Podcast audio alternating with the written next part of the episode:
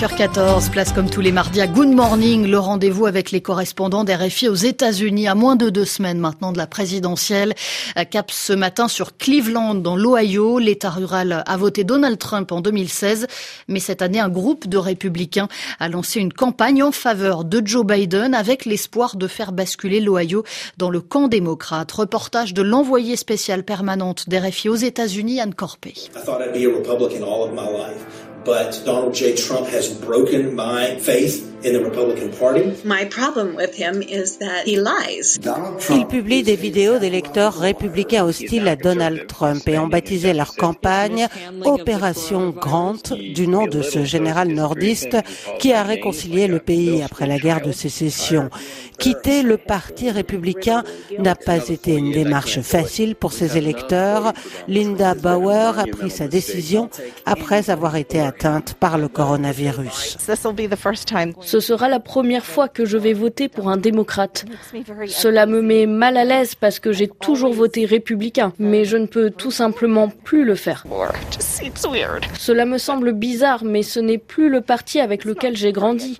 Je suis ému, j'ai survécu au Covid. Et la manière dont la pandémie a été gérée ici aux États-Unis, j'ai perdu des amis, j'ai perdu des voisins. Et cela n'aurait pas dû se passer comme ça.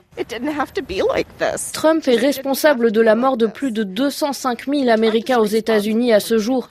Et il y en aura encore de nombreux d'ici la fin de l'année. C'est de sa faute. Il aurait dû faire mieux.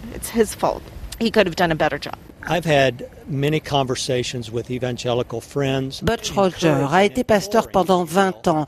Il tente de convaincre sa communauté de voter contre Donald Trump et la tâche n'est pas facile. Près de 80% des évangéliques ont soutenu le président en 2016 et continuent de le faire.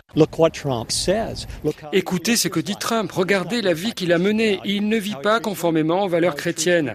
La manière dont il traite les femmes, les gens de races différentes, ses opposants. Lisez ses tweets. Je ne pense pas qu'il existe une mère de famille chrétienne qui tolérerait que son fils ou sa fille de 10 ans se moque, donne des surnoms à chacun de ses copains de classe et s'en amuse en disant que c'est juste pour blaguer. Trump est l'antithèse de ce qu'un chrétien devrait être. C'est un escroc. My name is Michael Ann Johnson. I was an assistant U.S. attorney. Michael Ann Johnson, elle, a pris sa décision après avoir lu le rapport Mueller sur les ingérences russes dans la campagne de 2016.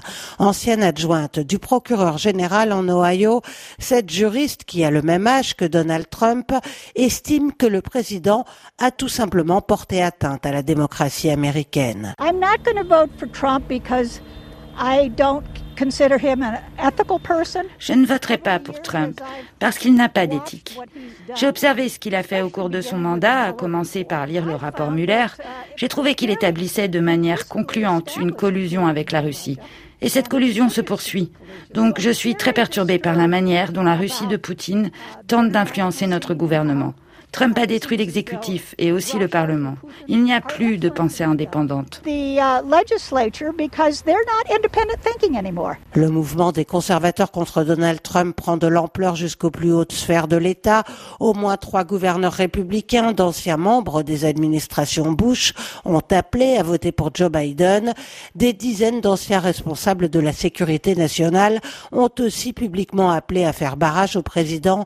C'est le cas du général à la retraite Mark Arnold, qui a combattu en Irak et en Afghanistan. La majorité des responsables de l'armée à la retraite qui, comme moi, ont publiquement dit qu'ils ne soutiendraient pas Donald Trump ont agi contre leur culture. Cela veut dire beaucoup car les généraux et les amiraux, quand ils prennent leur retraite, sont très réticents à l'idée de parler de politique. L'une des raisons principales pour laquelle j'ai rejoint ce mouvement des républicains contre Trump, c'est que Trump a mis en danger la relation de l'Amérique avec ses alliés les plus fidèles, des alliés que nous avions depuis des décennies. Cela menace très directement la sécurité de l'Amérique. Selon les organisateurs de la campagne Opération Grant en Ohio, il suffirait que 150 000 républicains votent Joe Biden pour faire basculer l'État dans l'escarcelle des démocrates. Anne Corpay, Cleveland, RFI. C'était Good Morning, chronique sur RFI tous les mardis à l'approche de la présidentielle aux États-Unis.